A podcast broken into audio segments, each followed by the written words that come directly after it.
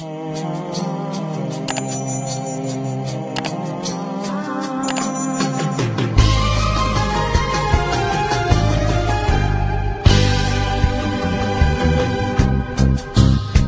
verdad que no, aunque tiene un bigote bastante amistoso, pero no le daría cabida. Aunque, pues, obviamente él está siguiendo órdenes de, su jefe, ¿no? Se ve como una calca en el discurso y el mismo Salinas Pliego ha sido muy beligerante a través de su cuenta de Twitter, ¿no? No sé si la maneje él o su community manager, pero se ha aventado así sendos posts así larguísimos, aprovechando justamente que tiene la verificación que te permite escribir como si fuera Facebook, así, Biblias enorme.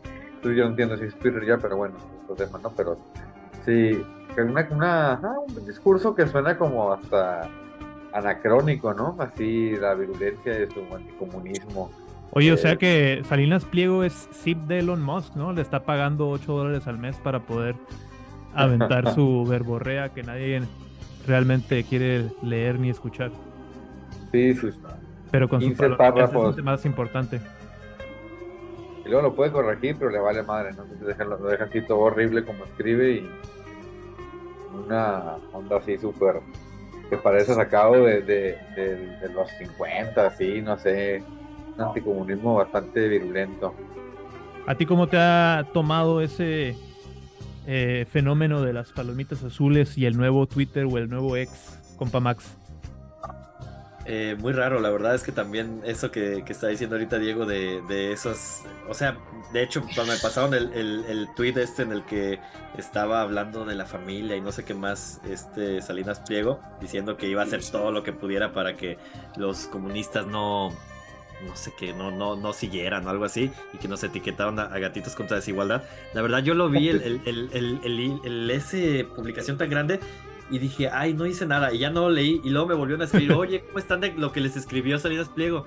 Y yo, lo volví a, a ver el texto y dije, no, es que es muy grande, me va a flojera leerlo, ¿no? La verdad es que no, no decía nada en tanto texto, pero sobre todo creo que eh, sí hay, hay una cosa ahí muy rara en, en cómo se está transformando Twitter.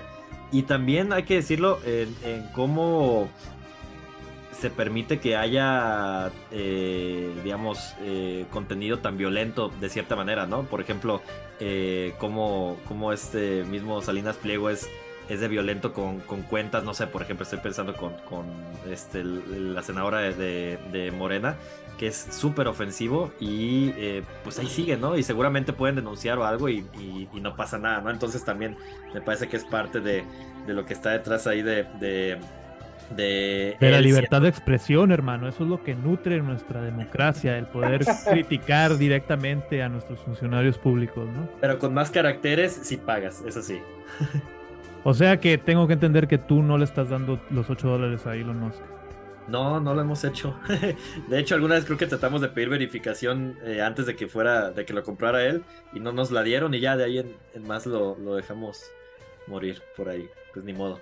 Seguimos haciendo hilos infinitos. Oye, pero es todo un fenómeno, ¿no? Todo esto de la verificación, porque ahora, si antes Twitter era una cámara de eco, ahora lo es más porque con esto de la verificación, si alguien hace como un post y tiene su blue check en los replies, lo único que te sale son como tweets de, de otras cuentas que tienen también palomita azul, ¿no? Que están pagando por el servicio.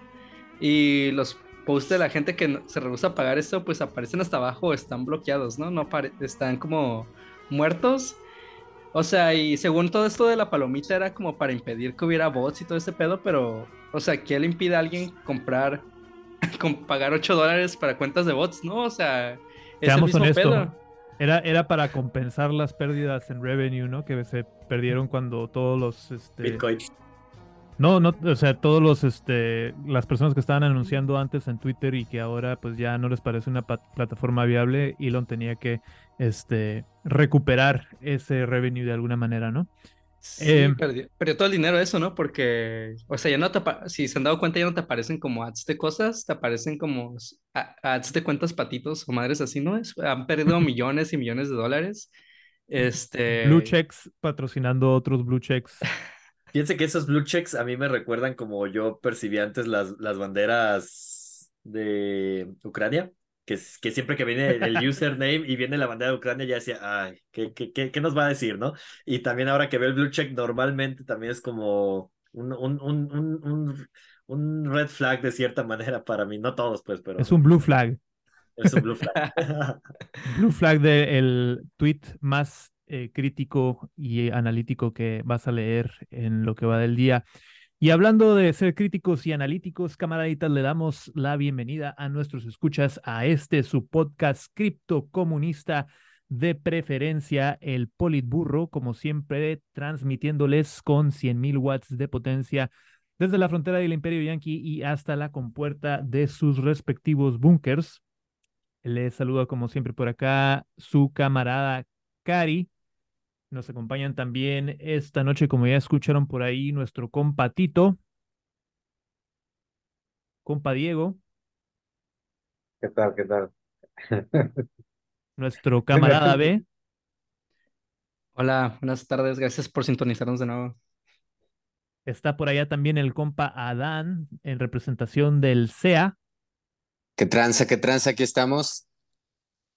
Y nuestro super invitado especial de esta noche es nuestro compa Max de Gatitos contra la Desigualdad. Bienvenido al Politburro. Max, ¿cómo te encuentras? Muy bien y muchas gracias por la invitación. La verdad es que me, me, gustó mucho cuando me invitaron. Estuve viendo algunos de los episodios y muy bueno. Genial, pues nosotros estábamos muy contentos de que nos acompañes. Eh, igualmente teníamos muchas ganas de poder cotorrear contigo eh, qué bueno que por fin se armó. Eh, ¿Por qué no le platicas a nuestros escuchas de qué va el proyecto de Gatitos contra la Desigualdad? Sí, eh, muy rápidamente. Es un proyecto que inició hace básicamente cinco años y la idea era tratar de compartir información de la manera más accesible posible sobre desigualdad, em, digamos, eh, tratando de desmontar ciertos mitos eh, de desigualdad que hay. Eh, ahí apuntamos mucho al tema de la meritocracia, el tema de estas ideas sobre que el pobre es pobre porque quiere, el rico es rico por talentoso y trabajador, pero hemos tratado de, llevarlo también a otros temas de distintas dimensiones de desigualdad. Este, y nada, básicamente surge a partir de, de proyecto académico, digamos, que, que, encontramos como muchas veces la, la, desigualdad se, se justifica justo porque las personas no, no, no tienen muchos sesgos de información sobre cuáles son, como decía ahorita, las reales causas de, de la riqueza, ¿no? O realmente cómo, cómo se creó en, en origen la, la riqueza. Eh, y como pues al mismo tiempo se creó la, la, pobreza, ¿no? Por, por, ponerlo de alguna manera. Entonces, eh, pues eso, tratamos de compartir información lo, más posible basado en evidencia ante tanta ola de desinformación que hay y, pues básicamente eso. O sea que Ricardo Salinas, eh, me estás diciendo que Ricardo Salinas no trabaja tres mil veces más duro al año que lo que un empleado eh, de piso de un Electra Sí, justo es, es bien interesante el ejemplo de, cómo, cómo Salinas Pliego ha, servido para, pues eso, para ejemplificar muchas de las cosas que queremos decir al respecto. Eh, hace eh, una semana estaba tratando de recuperar esta publicación que hicimos, donde él habla de que no era su culpa que nuestros papás huevones no hubieran trabajado lo suficiente, ¿no? O sea, digamos, aceptando que sí heredó riqueza, pero pues porque sus papás eh, habían salido muy trabajadores, ¿no? Entonces ahí como pero está bien, está bien porque tampoco fue nuestra culpa, fue culpa de nuestros papás huevones. Sí, por lo menos ya sabemos a quién culpar. Ni es culpa de Ricardo, ni es culpa de nosotros, ¿no? Y entonces nos pusimos justo con un poco a tratar de, de indagar más en, en, la historia y en el árbol genealógico de, de Ricardo Salinas Pliego, que también eh, el CEA sacó algunas cosas interesantes sobre eso la semana pasada. Eh, y nosotros más bien lo que veíamos era justo esto de, cómo la riqueza está ahí desde, desde hace básicamente siglos, ¿no? Y cómo realmente cuando empezaron a crear riqueza, pues era más bien de familias migrantes eh, europeas que habían llegado a México en el siglo XIX.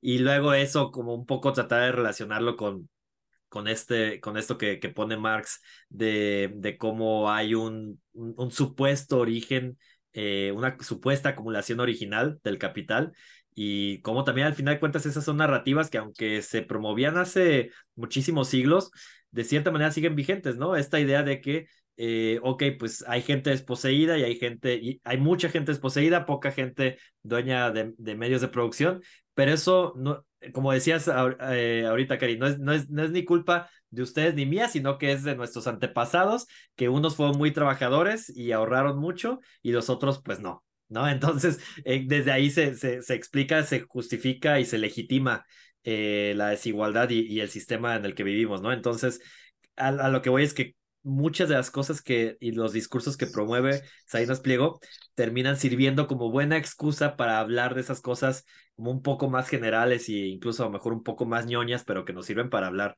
al final de cuentas de legitimidad de desigualdad en la actualidad. Eh, aprovechando que tenemos por acá a nuestro compa Adán, ¿por qué no nos das como un perfil muy breve de quién es Ricardo Salinas Pliego para los que no estén iniciados? Pues es un, digamos que descendiente de un linaje anticomunista bastante este, florecido desde antes de la revolución.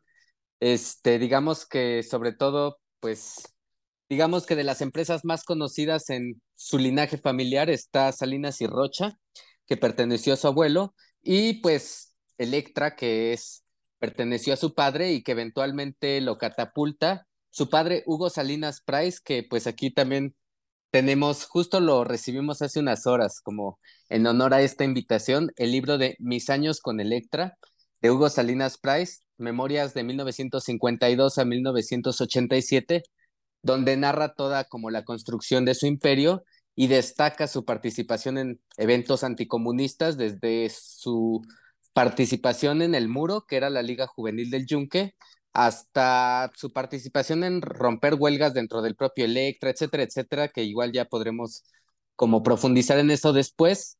Y pues Ricardo Salinas Pliego eh, también, pues digamos que engrosa este linaje familiar a partir de la adquisición de TV Azteca y el famosísimo pues golpe eh, militar o paramilitar en el cerro del Chiquihuite cuando toma pues por la fuerza este pues lo que eventualmente se convirtió en el canal 22 y no sé si recuerdan que incluso pues llegó el momento en que le cuestionaron a Fox porque fue por ahí de los 2000 este le cuestionan que por qué no pues iba a hacer nada contra Salinas Pliego en ese momento, pues por tomar, ahora sí que con grupos paramilitares, pues infraestructura del Estado mexicano y Fox respondió con este famosísimo ¿y yo por qué?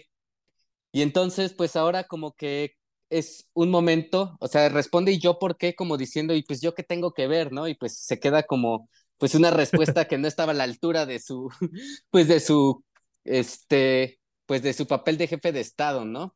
Y digamos que retomo este hecho porque pues es curioso, de cierta forma Fox es como el AMLO del PAN o AMLO es el Fox de la izquierda en cierto sentido, en el sentido que implican un cambio democrático o por lo menos así se leyó en medios porque rompen con pues regímenes endurecidos de las élites de la partidocracia mexicana. En su momento Fox, recordemos que pues es el primer presidente que no es del PRI, después de 75 años de priato, y AMLO es el primer presidente pues que se asume de izquierda y que rompe con este pues el prianato, ¿no? Que es en lo que se constituye después la clase política dominante en México y ambos presidentes han tenido una dificultad particular en establecer límites a Salinas Pliego. Recordemos que pues este Salinas Pliego que diga, sí, Salinas Pliego construye el este este grupo económico de AMLO, este, y a su vez, pues ha estado atacando como directamente al gobierno mexicano y ya trayendo como, ahora sí que su transcurrir hasta ahorita, pues destaca la campaña anticomunista que ahora se hace a través de TV Azteca, este, por Salinas Pliego, pero que no es de las únicas campañas que ha hecho contra la izquierda mexicana o pues lo que se dice izquierda dentro de la partidocracia mexicana, ¿no? Que ya podremos hablar de los bemoles de estas izquierdas después, pero en su momento recordemos que en el asesinato de Paco Stanley, TV Azteca aprovecha para virar extrañamente, como toda la atención mediática, al gobierno de Cárdenas, que en su momento Cárdenas era en ese entonces el regente de la Ciudad de México y pues de cierta forma ahí queda otro antecedente, ¿no? De las campañas anticomunistas y antiizquierdistas de TV Azteca, pues desde la televisión mexicana.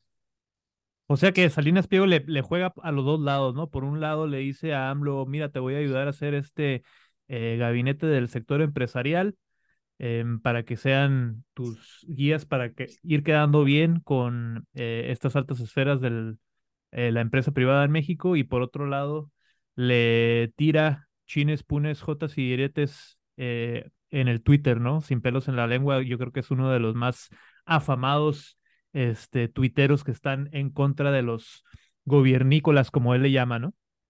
Oye, nada más una cosa ahí, lo, lo que sí hace siempre hincapié Sainas Pliego en su Twitter es etiqueta a todas las personas que, ¿cómo es? Gobiernícolas que, que odia y demás, pero al final pone, pero López Obrador es mi amigo y con él no tengo ningún problema, sino con sus colaboradores, ¿no? o sea que también hay una especie de temor ahí por parte de Salinas a, a AMLO, ¿no? Eh, y hablando específicamente sobre un tweet, em, creo que hay que mencionar, gatitos, la razón por la que decidimos eh, urgentemente contactarte, eh, compa Max, es por un último tweet de Ricardo Salinas, donde salió mencionado gatitos en, contra la desigualdad en su, en su tag de Twitter, ¿no? Y como mencionaste hace poquito, eh, un tweet que empieza de una manera un poquito extraña, eh, yo estoy a favor de la familia, un poquito en el contexto de este rollo de los libros de la SEP, que hablaremos un poquito sobre eso más adelante. Estoy a favor de la familia tradicional como la célula básica de la, de la sociedad, o sea que está en contra de Engels, aquí marca su antimarxismo desde, desde el principio a favor de la libertad principal y la innovación como la fórmula para alcanzar la prosperidad para, para todos. A favor de la riqueza, por si no nos había quedado claro antes, de dar trabajo, de vivir mejor, de aspirar a tener comodidades. A favor de que los jóvenes puedan cumplir sus sueños, que la cultura del esfuerzo y la meritocracia tenga más quien se lo merezca. Pobrecito Ricardo Salinas sigue creyendo en la meritocracia en el 2023, pero pues bueno, claro que de otra manera no pudiera ser.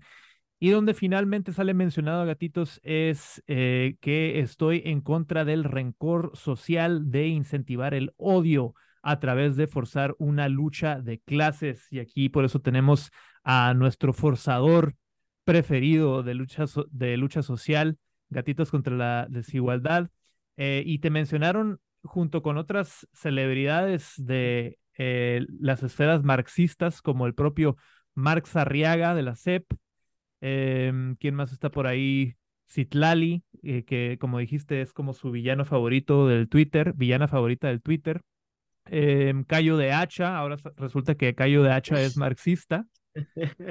Eh, sin embargo, la jornada, etcétera, etcétera, ¿no? Salieron ahí muchos manchados en ese tweet de Don Richard. Eh, ¿qué, ¿Qué te llevaste después de este momento, de esta impresión con este tweet, compa Max? No, a ver, creo que eh, justo el, el, lo que decía hace rato de cómo nos ha servido Sainas Pliego para ejemplificar muchos, muchos de los temas que, que, hablamos en Gatitos contra Desigualdad, ha hecho que, mal que bien, tengamos eh, muchos hilos eh, ya desde hace muchos años, hablando tanto, por ejemplo, ahorita lo que decía Dan, eh, sobre su pasado familiar, como esta relación que ha tenido tan, tan eh, de beneficio para él eh, con, con, digamos, con, los, con, los gobiernos. Esto de que básicamente sí, Electra seguramente es una gran razón de su riqueza, pero sobre todo debe estar relacionado ahí TV Azteca, que es algo que recibió en, en hace, casi 40, ¿no qué? 30 años.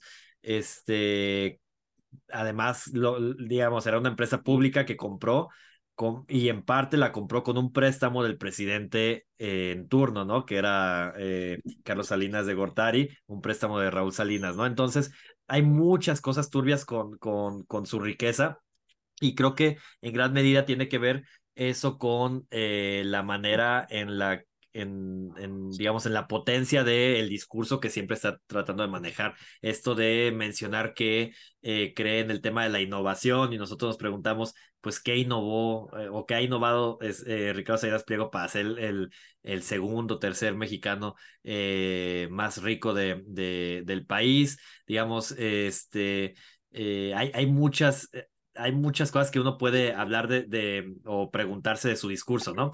Pero también nos parece interesante que, eh, por ejemplo, veíamos el, el, conjunto, como bien decías, nutrido de, de, cuentas a las que, a las que etiquetaba. Y también no es que necesariamente nos, nos al menos yo personalmente me sienta parte de un grupo eh, en, eh, en, el que están esas, esas cuentas que la mayoría pues son obradoristas, ¿no? Y son obradoristas, eh, pero digamos, eh, eh, que, que, luchan de verdad por, por tratar de, defender esas ideas, ¿no?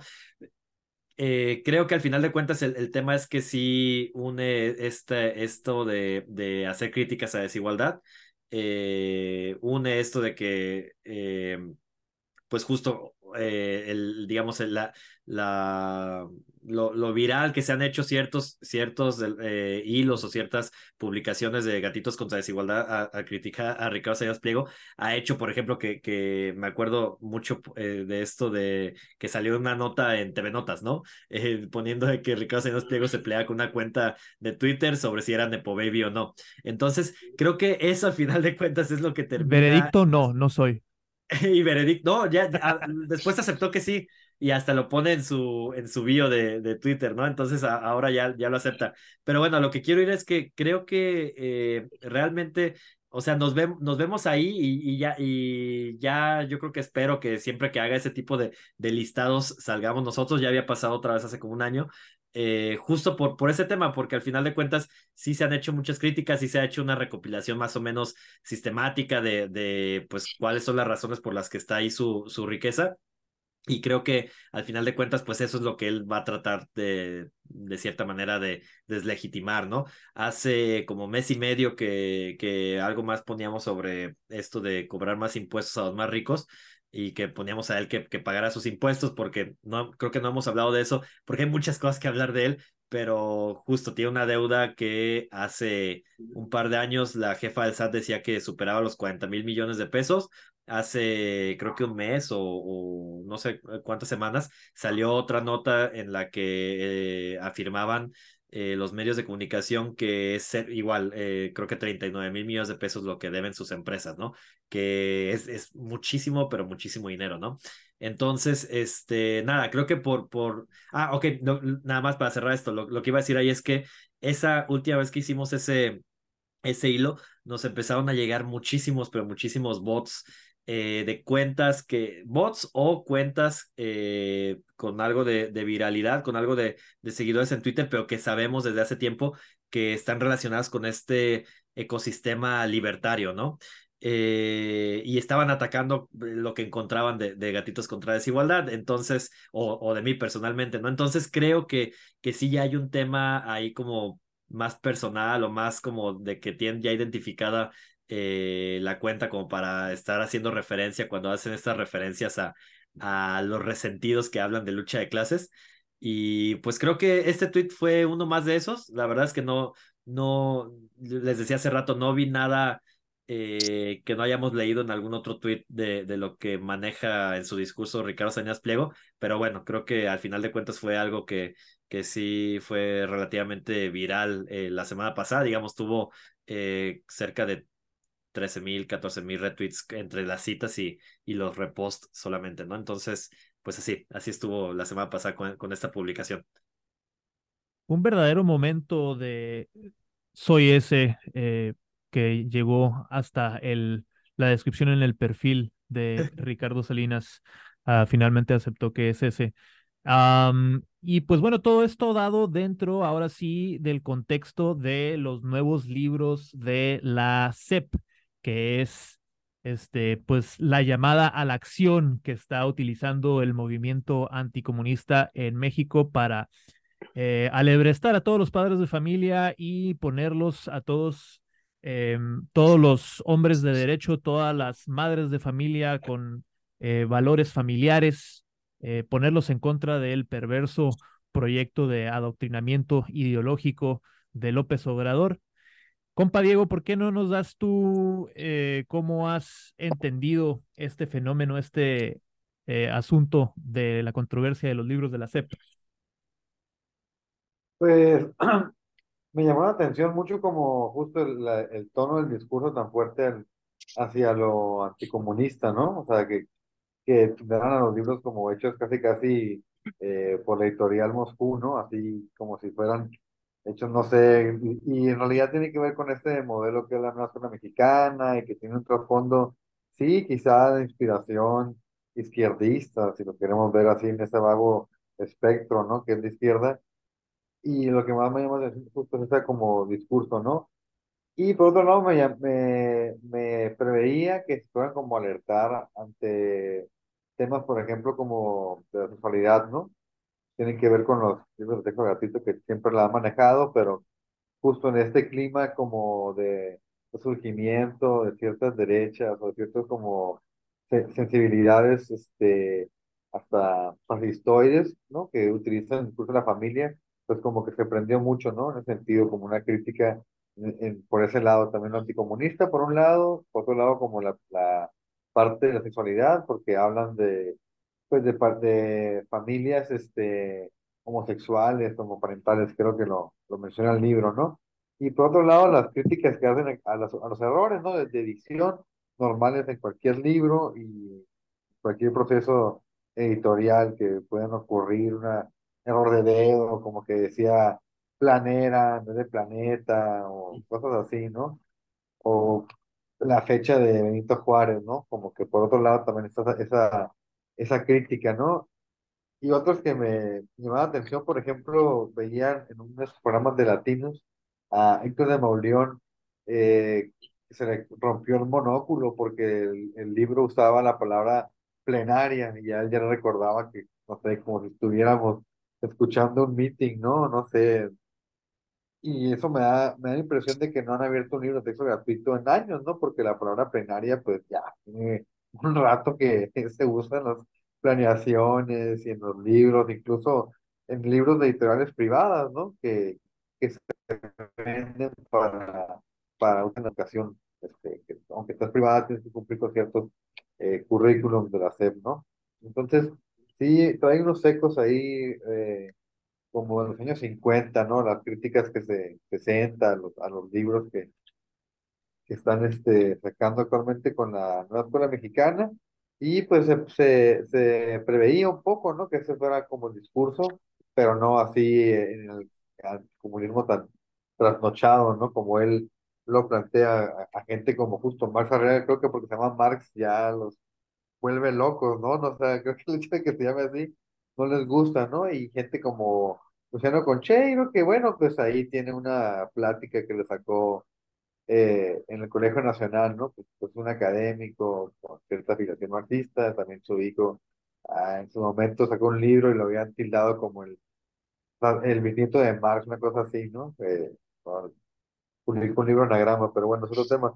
Pero sí, sí, este, así veo, ¿no? Esas cuestiones como, las críticas diferentes de, de pronto se, se hermanan, ¿no? Como la parte eh, que escandaliza sexualmente, que está como la derecha, este, Verástegui, por así decirlo, y la otra eh, derecha, Luis Pasos, este, Salinas, ¿no? Como ese anticomunismo trasnochado, y por otro lado, como los eh, Aigar Camino, que apuntan sobre la calidad del texto, como si siempre eh, estuvieran bien cuidadas las ediciones y nunca tenían errores, ¿no? Esto yo podría como comentar brevemente sobre los libros de texto gratuitos. Es que vamos, si los niños van a despegar la vista del iPad que los tienen bebecidos todo el día, eh, a lo mejor por unas dos horas en lo que revisan eh, los libros de su escuela, eh, pues mínimo que, que haya perfección en la redacción. Creo que los padres de familia están como que en todo su derecho de exigir esa, esa pulcridad para que los niños se instruyan en la forma correcta de, de escribir, ¿no? Y de, la gramática. Creo que son cosas que no, podemos, no podemos ignorar si queremos eh, un futuro brillante para los niños de México, ¿no? El otro escándalo que tiene, ¿no? Como que no son normativos a la hora de hablar como de la lengua, ¿no? Que muestran que hay gente que usa la S al momento de hablar como para decir dijiste o fuiste, ¿no? Y oh, eso les, eh, también se cayeron ahí muchos monóculos, eh, se escandalizaron la gente, ¿no? Entonces, este, Los momentos más sonados fueron eso de los planetas, ¿no? Y luego que era como una ilustración donde estaban fuera de orden los planetas. Y este, el cuento donde saludaba este, muy racistamente, eh, buenos días indios, diciendo un, un, este, un niño blanco que, claro, por, el solo hecho de ser blanco, es incapaz de tener tanto racismo dentro de su, cora- de su corazón, ¿no? Entonces, cuentos así muy, muy despegados de la realidad. Eh, pero aquí eh, sí me gustaría indagar un poquito más, ¿qué es lo que distingue a este momento mediático, este fenómeno de propaganda que se ha estado, que ha estado teniendo tanto revuelo y tanta viralidad estos días? ¿Qué lo distingue de momentos anteriores dentro del sexenio, como a lo mejor platicábamos un poquito antes del show con Max? que este, hablábamos y también mencionaste tú ahorita, Diego, eh, mencionaste pues eh, las manifestaciones de Frena o más reciente la de en apoyo al INE. Eh, ¿Qué es lo que hace que este momento sea tan, tan incendiario, ¿no? Eh, y por qué aprovecharon, porque, más bien, por qué esperaron hasta ahora para eh, declararse como aguerridos anticomunistas y hacer esa acusación de, de a- hacia AMLO, ¿no? De que es realmente alguien que está tratando de adoctrinar a las juventudes en el comunismo. Y aquí el foro es abierto para todos, el que quiera yo aportar. creo que es parte como de la narrativa que quieren ir haciendo, ¿no? Rumbo a las elecciones, como de elegir entre perpetuar esta dictadura comunista, chavista, no sé, ese fantasma, o continuar por un camino progresista, ¿no? Todavía no eligen un buen candidato, a lo mejor va a ser Xochitl Gálvez, pero esa va a ser como la narrativa que van a tratar de como de impulsar de cierta forma, ¿no? Eh, o no sé si se vayan a alinear todas las derechas, pero eh, al menos yo creo que es una- un intento como de generar eso y calentar, no sé, ¿no? La- la- las cosas. Hay gente que dice que también Salinas Pliego quiere negociar algo con el Estado y por eso está como queriéndole tumbar los libros de texto a ver si, si logra negociar como, como su, sus impuestos, ¿no? No sé, la verdad, de eso creo que es mucha especulación para mis pocas fuentes, ¿no? Pero eso es lo que yo como eh, detecto hasta ahorita. Sí, no, yo estoy totalmente de acuerdo. O sea, creo que responde esencialmente la campaña anticomunista de TV Azteca, que igual hay otros actores alrededor, pero TV Azteca creo que la asumió formalmente como una narrativa, pues, este, muy clara. Son las dos cosas. Por un lado, hay como una confusión ideológica en, y un reacomodo, y ahí como todavía estamos en un momento en el que pues este momento de pre-campaña que está siendo como la selección del candidato de cada frente, está como pues encontrándose como un laboratorio de posicionamiento en términos discursivos, ideológicos y demás, al grado en que incluso esta Xochitl Gálvez, que pues, es representante de este pues el Frente Prianista, este, pues también, es, y de Claudio X González, que además también junto con Salinas Pliego es un heredero desde de una fortuna que viene desde el porfirismo. Pero bueno, asentando de nuevo en lo actual, pues está esta confusión que incluso Xochitl Gálvez está siendo tildada de anticomunista, ¿no? Y ella misma aprovechando como el margen de maniobra que parecen tener las izquierdas, o más bien el apoyo, pues, este, en la población que parece tener Morena y queriendo tal vez quitarle a algunos electores, se ha incluso anunciado como trotskista, ¿no? Ha hecho gala de su pasado trotskista, a lo que verás y distintos frentes como mucho más endurecidos en su conservadurismo, pues la han tachado de comunista. Y este, pues creo que entre ese periodo de reacomodamiento discursivo y de experimentación con miras a las elecciones del 2024 está específicamente que Salinas Pliego pues tiene esta deuda de 30 millones con el Estado mexicano y que justamente en estos momentos está esa coyuntura personal, ¿no? Y pues creo que creo que sí no es tanto de especulación, creo que son esas dos cosas que muy claramente ahorita están calentando la discusión pública en este sentido. Oye, Ricardo Salinas y Trump están en el mismo barco, ¿no? Tienen que ganar la elección presidencial para que les puedan condonar su deuda con la sociedad, cabrón. Oye, y no solo es la deuda, por ahí este, comentaban algunos economistas en redes que no solo son los impuestos, sino que también el futuro de TV Azteca y todo el imperio de Salinas Pliego está como pendiendo un hilo, porque debido a que debe todo este dinero, o sea, los, el valor de las acciones de TV Azteca y sus diversos negocios son catalogados por las este, Moody's y Standard Poor's como bonos basura o acciones basura, ¿no? Entonces no tienen valor, ni, no tienen ningún valor. Entonces, por ahí decían que para el 2020, los 2024 posiblemente se tenga que declarar en bancarrota porque no va a pagar, poder pagar a, pagar a sus deudores, ¿no? Entonces por ahí se ve un posible colapso de, de TV Azteca este, y las empresas afiliadas y mencionaban, ¿no? Que está pidiendo como algún favor al Estado, posiblemente en el futuro, que un rescate, ¿no? Rescatar a TV Azteca, a las televisoras, este, a Banco Azteca, que pues también en el pasado, ¿no? Fue un, una entidad financiera que era apoyada por el gobierno, no era el, banco principal, ¿no? En el que se depositaban, no, no sé si todavía se siguen depositando los apoyos como pensiones y todo eso. no sé si ya pasó completamente al Banco del Bienestar, pero creo que también Banco Azteca sigue siendo el principal, ¿no?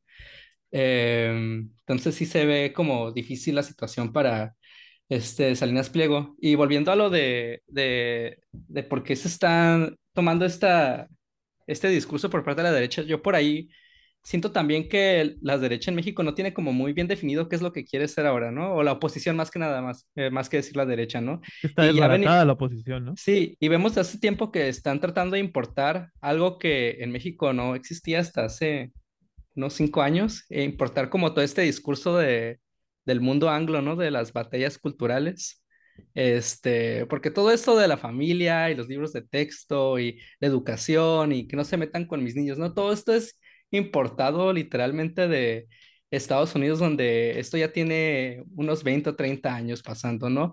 Y que ha resultado en que eh, la educación pública en Estados Unidos haya sido desmantelada, ¿no?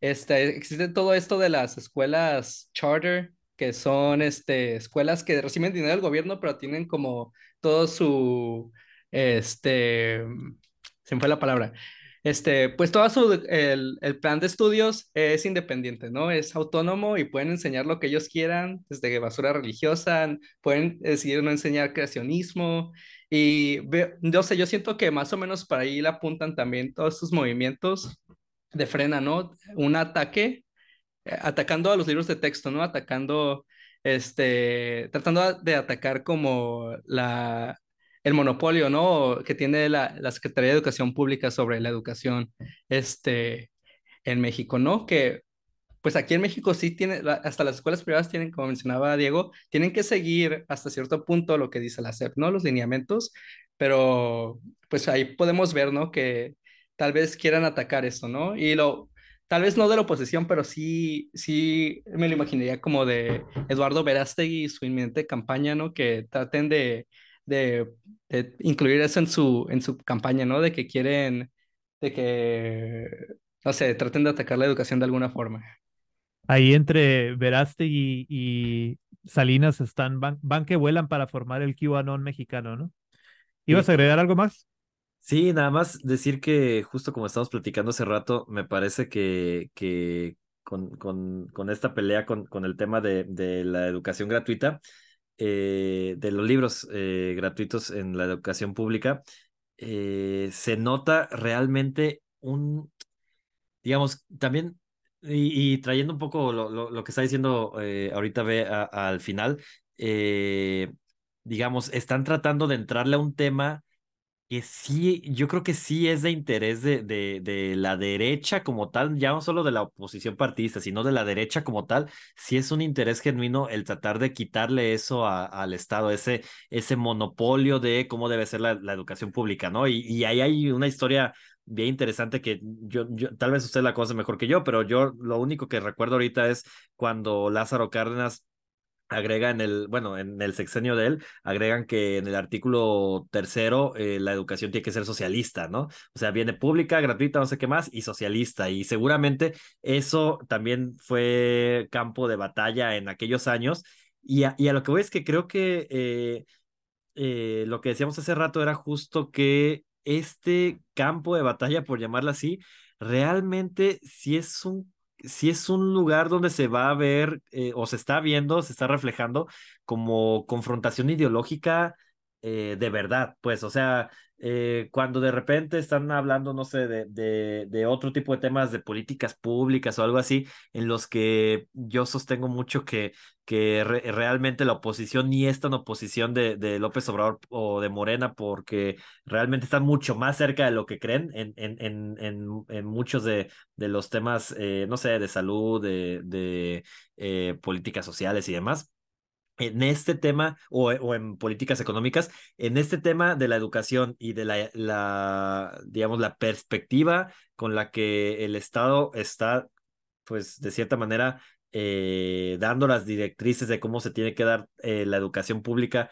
en el país, eh, sí, es, es un campo que, que, que la derecha le encantaría poder modificar, ¿no? Y le encantaría poder llegar a, a, a tener eh, ahí logros que, eh, digamos, de cierta manera le quiten eh, ese monopolio que, que, mencionaban ahorita, ¿no? Y ahí mencionar también, eh, me parece súper peligroso. Eh, yo estaba viendo que ayer en la mañana anunció Enrique Alfaro, por ejemplo, de Jalisco. Yo, yo vivo en Jalisco eh, que iban a, no iban a usar los libros de la SEP y que iban a usar sus, sus propios libros, ¿no? Que eso ya era una decisión de, eh, de cómo se iba a llevar la educación en, en, el Estado, ¿no? Y justo creo que, eh, que este tema va a llevar a esos debates que, que son interesantes eh, pero también son bien peligrosos, pues al final de cuentas, de, cómo puede terminar siendo eh, la, la, educación en, eh, en, en, las escuelas primarias, ¿no? Públicas. Y nada más, una última cosa a decir es, un poco agregando a, a, lo que decía Diego hace rato, yo leí muy pocos, muy pocas publicaciones en las cuales se hiciera una evaluación como no sesgada ideológicamente al menos, de los libros de, de texto. Y, pero sí me acuerdo de una eh, que les puedo compartir con mucho gusto de un colega que también se especializa en temas de desigualdad y que se ponía a ver cómo en, en los libros, creo que de quinto y sexto grado, en estos libros de nuestros saberes, se empieza justo a hablar del tema de desigualdad y mencionan que existe una gran desigualdad en México. Eh, dicen algo así como que eh, la desigualdad está causada por eh, la diferencia de ingresos en el país. Digamos, hay varias eh, cosas con, con, cómo aborda el tema que, que realmente no están hechas de la mejor manera, que creo que se podrían mejorar mucho y que hasta cierto punto demostraba este hilo que, que ponían eh, imprecisiones o hasta desinformación sobre el tema pero pues ahí a, a, mí lo que me resulta al menos de, de, conclusión al respecto son dos cosas, ¿no? Una, que me parece muy bien y, y, un avance que se estén empezando a tocar estos temas, tanto los que decía Diego como, como muchos otros temas que, que he visto que, que justo a, a la derecha anticomunista le les está calando mucho que se hablen, pero que me parece son muy importantes. Esto las diversidades de, de, eh, de identidad eh, de género, de diversidades eh, dentro de las familias en términos de conformación por sexo, etcétera, etcétera. Me parece que sí es un avance que se empiece a tocar. También me parece que lo mejor siempre es pues tratar de hacerlo de la manera más eh, menos criticable posible, al menos. Y no sé si eso es algo que, lograron cuidar en, en eh, quienes hicieron los libros de la SEP, pero eh, nada, un poco para agregar al tema que, que sobre todo yo vi críticas súper polarizadas defendiendo completamente o criticando cualquier cosa que pareciera como eso de usar plenaria y, y casi que si decían co eh, colegas o, o, camaradas, por ejemplo, que eso ya fuera la, la, cosa más horrible del mundo y eso significaba comunismo. Eh, digamos, vi ese tipo de críticas, pero me parece que, que sí vale la pena, pues también hacer una, una evaluación lo más justa posible y, y lo menos sesgada eh, que se pueda, ¿no? Entonces, eso nada más para comentarios a, a, lo que han venido mencionando. Perdón, aquí me gustaría solamente complementar esto que dice Max sobre los procesos históricos del anticomunismo en el contexto del cardenismo, porque justamente a partir del cardenismo, que de hecho pues empieza Cárdenas con las normales, que pues también son un tema que este gobierno no ha resuelto, la desaparición de los 43 y que ahí se ha visto pues con un peligroso encubrimiento del ejército, pero ese es otro tema que pues no hay que dejar de vista, pero pues da tal vez para otro podcast, específicamente en el contexto de las normales y de la educación socialista de Lázaro Cárdenas, surgen varios grupos como la Unión Nacional Sinarquista, que pues de cierta forma recoge cuadros en el Bajío mexicano de lo que quedó de la Guerra Cristera, pero también surge específicamente en Guadalajara esta, la primera escuela privada, que es además la escuela más facha que existe en México hasta la actualidad y cuya historia también es igual de pues sí, fascista en el sentido técnico y categórico, histórico y preciso, en el sentido de que uno de sus miembros, este eh, Gallardo, era, fue pues discípulo de Hitler.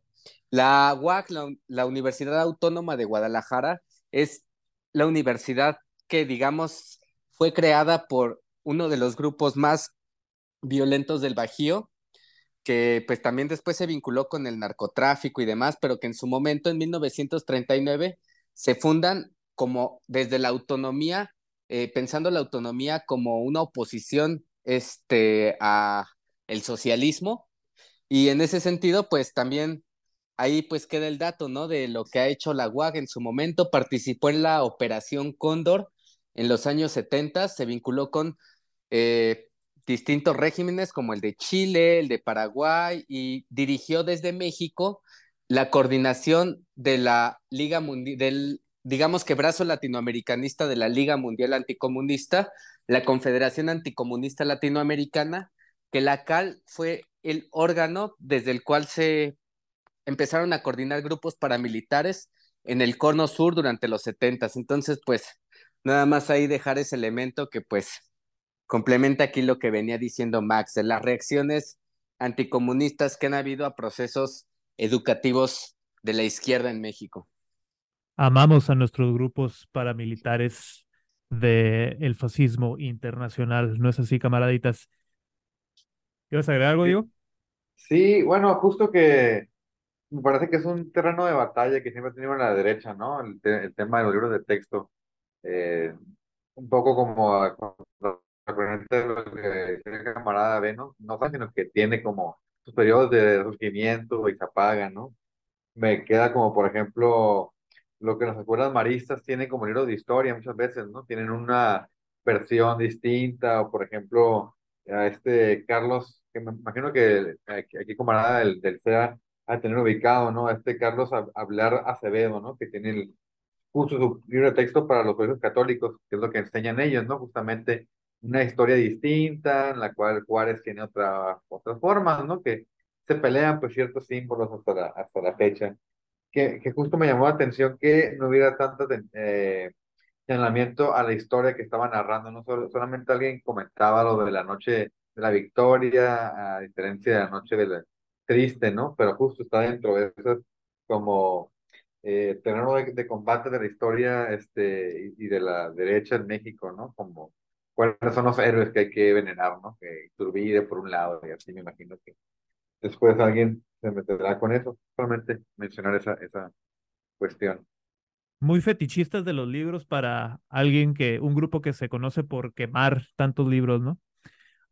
y pues bueno, camaraditas, sí quería cerrar, antes de cerrar el tema, compartirles este, uno de los videos que se ha vuelto más viral dentro de toda esta eh, conmoción por los libros de la SEP. Eh, así como mencionaba nuestro compa Max, eh, pues no solamente en Guadalajara, también ya hubo otros estados que declararon que rechazan los libros de la SEP y que van a seguir adelante con sus propios libros, entre ellos Chihuahua. Y por aquí les vamos a compartir a nuestros camaraditas un clip viral de, me parece, un, diputado de el PANRAJA, el Movimiento Ciudadano,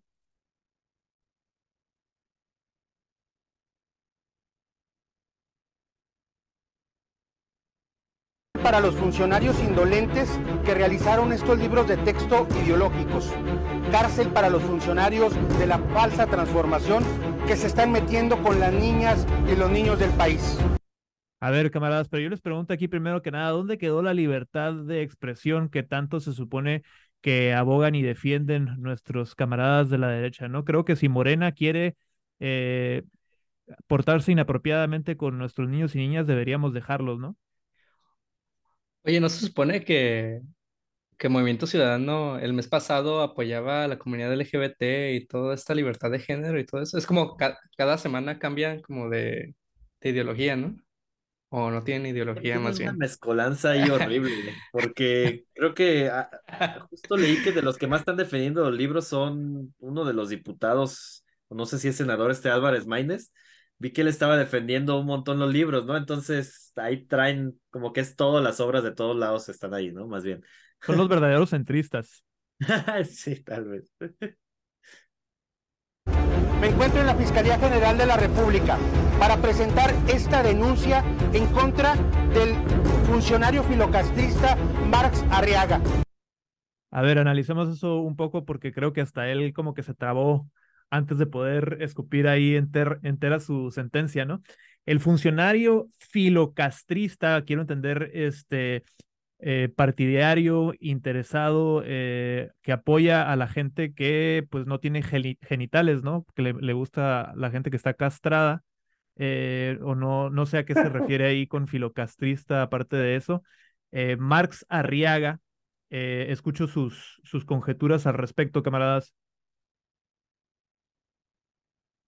Pues que además ya Fidel Castro ya se murió, ¿no? O sea, estaría bueno como actualizar la referencia, como este, el Castro chavismo ha sido como el eslogan de, pues, varios grupos de derecha que, como decía el camarada B o el camarada Diego, no recuerdo, este, pues, este fenómeno de las nuevas derechas en México tendrá cinco años, pero de hecho a eso que comentaba me gustaría añadir que en México además está de cierta forma conjuntando con esta derecha que, es, que viene desde los cristeros y que ya existía en México, que también en los 50 tuvo como un macartismo este, fuerte, cuando el PRI de hecho en los 50 este, con López Mateo como que acelera su discurso anticomunista y pues pasa de virar como del discurso revolucionario al este, pues anticomunismo pro-yanqui y pues nada, como que pues ahora está pasando incluso estas, este, pues estos nuevos partidos, ¿no? Como ese discurso y solamente para complementar lo que preguntabas de movimiento ciudadano, me parece que la estructura de movimiento ciudadano, al permitir que se integren ciudadanos no militantes, que es parte de como lo que le ha permitido como hacerse de cuadros, este, pues tiene como esta diversidad discursiva que pues va como por todos los espectros, ¿no? Bueno, excepto los espectros de izquierdas, creo que Patricia Mercado es de lo único medianamente rescatable de Movimiento Ciudadano. El, volviendo a lo de término chavista o castrochavista, castrista, pues es el, es el, es el boogeyman, ¿no? Que, este, que siempre se ha utilizado por parte de la derecha mediática, no nada más en México, en todo, en América Latina y en España, ¿no? Todos los movimientos de izquierda este, han sido tildados de castristas o castrochavistas, ¿no? Así le decían a Podemos, así le en España, así le dicen a los, a los peronistas este, o justicialistas en Argentina, en Perú, en Ecuador, a Moral, este, a Evo Morales en Bolivia, perdón. Este, pero pues así repitiendo lo mismo de siempre, ¿no? Y ahí quería mencionar nada más que esa águila de Movimiento Ciudadano también se ve ahí medio facha, ¿no? No sé si, si, no sé, a mí este, de repente si lo veo de lejos parece como el águila de, del estandarte nazi, ¿no? No me acuerdo cómo se llama, ¿no? La que tiene como una swastika abajo, nada más que está medio rara, ¿no? No había pensado, pero sí parece. Oigan, ya vieron eh, además que uno de los, de los eh, lemas, digamos, que están eh, cargando, dice escuelas libres de ideología. ¿No? Lo cual es, es, muy curioso porque normalmente las derechas que no quieren que, que se hable de, digamos, de, de ideología en, en, en, la educación, si quieren que se hable de religión o si quieren que se hable de otro tipo de ideologías, ¿no? Más bien es, es libre de ideología, pero, pero la ideología eh, de izquierda, ¿no? ¿no? Por decirlo de alguna manera, no tanto la, la, la que ellos sí, sí promueven y sí eh, profesan. ¿En dónde vamos a encontrar una escuela sin ideología, no? Es que esa no es ideología, es sentido común, es la naturaleza. ¿no? Es, es la naturaleza humana. Lo que debe ser, pues. Es lo que Dios dijo, pues. Exactamente. si en tu escuela no te dieron ideología, lo siento mucho por ti, amigo, pero estás perdido. Este funcionario de gobierno federal, que todas sus telarañas mentales, toda su ideología trasnochada, la ha introducido en los libros de texto buscando contaminar con este virus ideológico a la niñez de nuestro país. Primero creí que estaba castrado, o por lo menos era simpatizado, simpatizante de las personas castradas, y ahora está diciendo que la introdució en los libros. Eso sí me parece algo inapropiado. No creo que ningún funcionario deba estar introduciéndolo en los libros, pero bueno, escuchemos lo último que tenga que decir. Estoy acompañado de madres de familia, de padres trabajadores que están comprometidos. Pues ni tan trabajadores porque como que a esa hora no tenían mucho que hacer, ¿no? Pero me encanta que las madres no trabajan y los padres no son padres de familia. Digo, las mamás llevan a estar ahí por default, ¿no? Porque no, no tienen bocas que alimentar. Este, el, el, el, lugar de las madres es viendo el bienestar de sus hijos mientras los padres están ganándose el pan, ¿no? Decididos a hacer todo lo necesario para que estos funcionarios paguen y que este acto de genocidio educativo no quede impune. Cárcel de hasta ocho años para este servidor público indolente. Soy Francisco Sánchez, diputado. Indolente quedamos, camaraditas. Eh, quedó claro el mensaje y quedamos impactados con esa, impactadas con esa declaración de este genocidio ideológico. ¿Les parece eh, adecuada la acusación? Eh, ¿Creen que deberíamos empezar a darle cárcel a los autores de ciertos libros de texto? Yo pienso que uno que otro sí. Eh, por ahí eh, viene a la mente a lo mejor el, el, el Máster Muñoz, que pues se aprovecha de la ingenuidad de varios incautos que compran sus libros eh, y otros tipos de, de, autoayuda. A lo mejor a ese tipo de estafadores sí habría que darles cárcel. Eh, y a lo mejor este va, va, a ser como que el primer antecedente le, este, de jurisprudencia que tenemos al respecto para hacer algo, para perseguir a esa gente que debería estar detrás de las rejas, ¿no lo creen? Escucho sus no. impresiones sobre genocidio ideológico. No, pues yo creo que si hubiera atendido a, a, la retórica de la escuela mexicana, hubiera dicho como epistemicidio y se hubiera escuchado mejor, ¿no? Genocidio este... educativo, perdón. Pero sí, no, pues es un tono bien alarmante, ¿no? Hasta la música como, como de este noticiero, nota roja, no sé, así, tratando de alarmar al, al, a la comunidad, ¿no? A los padres de familia sobre Les patrocinó a la torre el soundtrack, hijos. ¿no? Porque si hay un clima, ¿no? O sea, se puede ver en cualquier película que sale, ¿no? De, de Disney o de lo que vaya a salir, está como siempre latente si tiene o no tiene la carga ideológica, ¿no? Una de las razones por las cuales creo que también la película de Mario eh, fue tan alabada, porque, oh, vencimos a la ideología de género y no sé, como peleándose con un fantasma que, que, que está ahí, ¿no? Y creo que apela mucho a ese tipo de sensibilidad de estos estos de diputados, ¿no? No sé. A mí me llama mucho la que... atención. Ah, perdón. No sé, sí, bueno, es mi impresión que me da este, este como reel, ¿no? Es un reel de, bueno, esta publicación en de... Instagram, no sé. Sí, siguiendo lo que dice Diego, a, a mí me da mucha atención el, el, el, lenguaje, como dicen, o sea, el, el virus, ¿no? O sea, por algo es, es, es, se habla de virus, porque justo un virus se esparce de manera incontrolable entre la población, ¿no? Entonces, una vez que, que los niños lean los libros eh, comunistas, pues eh, los hermanos más chiquitos se van a hacer comunistas y los papás y los tíos y todos se van a contagiar de, de, esa ideología comunista, ¿no? Por un lado, el, el, uso de la palabra virus y por otro lado también lo, de genocidio educativo, no es menor usar la palabra genocidio, o sea, ¿a, quién, ¿a quién están asesinando en masa eh, los libros? No sé si las mentes de los niños, niñes o, o, o cuál sea como la la justificación de usar esa palabra, ¿no? Pero, pero sí llama mucho atención eh, el, los términos usados porque al final de cuentas muestran el, la importancia que le están dando a, esta batalla, pues, eh, y, creo que no es, no es nada menor, pues, ese uso del lenguaje. Es que se confundió el diputado, em, le hicieron la llamada para hacer un gesto de solidaridad en apoyo a los niños en Palestina y pues de repente ahí medio trasnochado él también, este, se le cruzaron los cables con lo de la CEP y pues ahí tuvo que dejar la palabra genocidio dentro del discurso, ¿no? No, no hubo tiempo para hacer cambios editoriales. Em, y pues nada, camaraditas, creo que eh, esta es la extensión de este tema del libro de la CEP.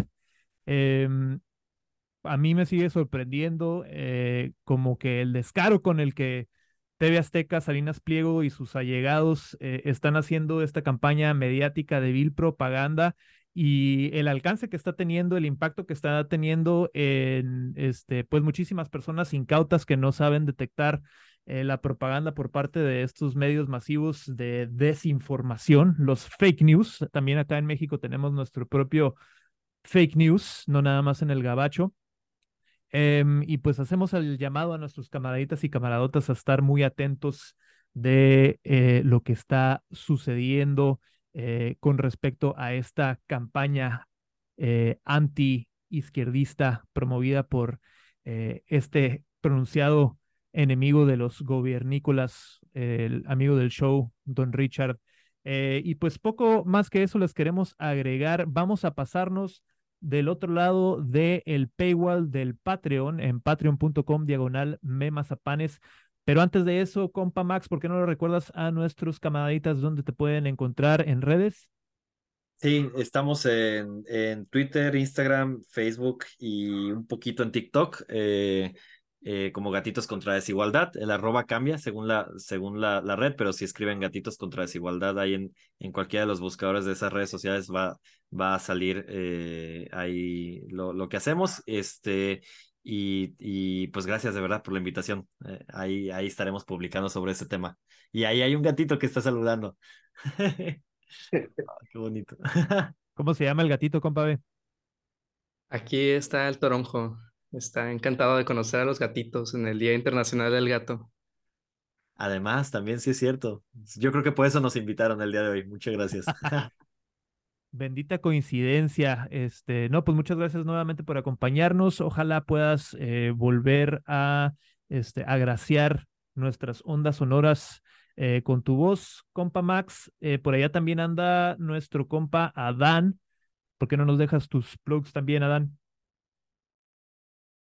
Igual, estudios de arte anticomunista, cambia el arroba y en Twitter hemos empezado, solo tenemos como una publicación, estamos más en Instagram, en TikTok y aquí armando archivo desde la Ciudad de México. Y simplemente como pues para apuntar algo que sí quería como mencionar respecto a los libros de la CEP es que pues claramente también hay elementos de autopromoción en Morena, este que pues por ejemplo la mención a cómo Claudia Sheinbaum hizo una excelente labor en el contexto del terremoto, ayudando a el Repsamen. Ella estuvo involucrada en el contexto justo del último terremoto en la Ciudad de México y pues sí, de cierta forma es innecesario que los libros de la SEP curen en salud a la que va a ser la candidata de Morena rumbo al 2024, ¿no? O sea, profundizar en esos elementos creo que sería mucho más útil también para desmantelar el aparato ideológico de una 4T que no necesariamente responde a las políticas igualitarias y comunistas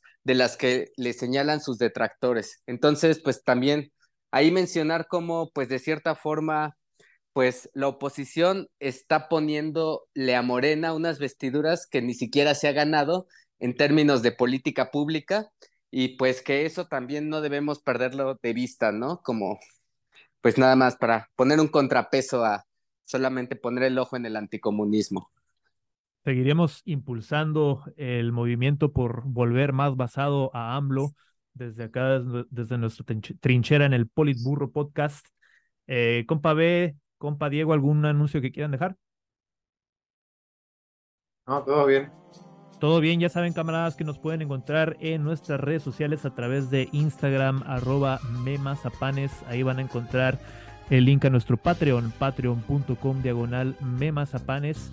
Si te gusta lo que hacemos, por favor acércate al Patreon, tendrás acceso a todo nuestro contenido bonus y nos vas a poder permitir seguir trayéndote más contenido comunista para adoctrinar a tus hijes eh, en esta eh, malvada telaraña mental trasnochada trayéndote más y más contenido desde la izquierda radical y para la izquierda radical.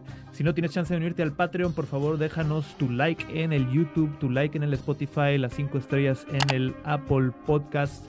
Compártenos con amigos y familiares, todo lo que puedas hacer por este, apoyarnos en el algoritmo, te lo vamos a agradecer encarecidamente.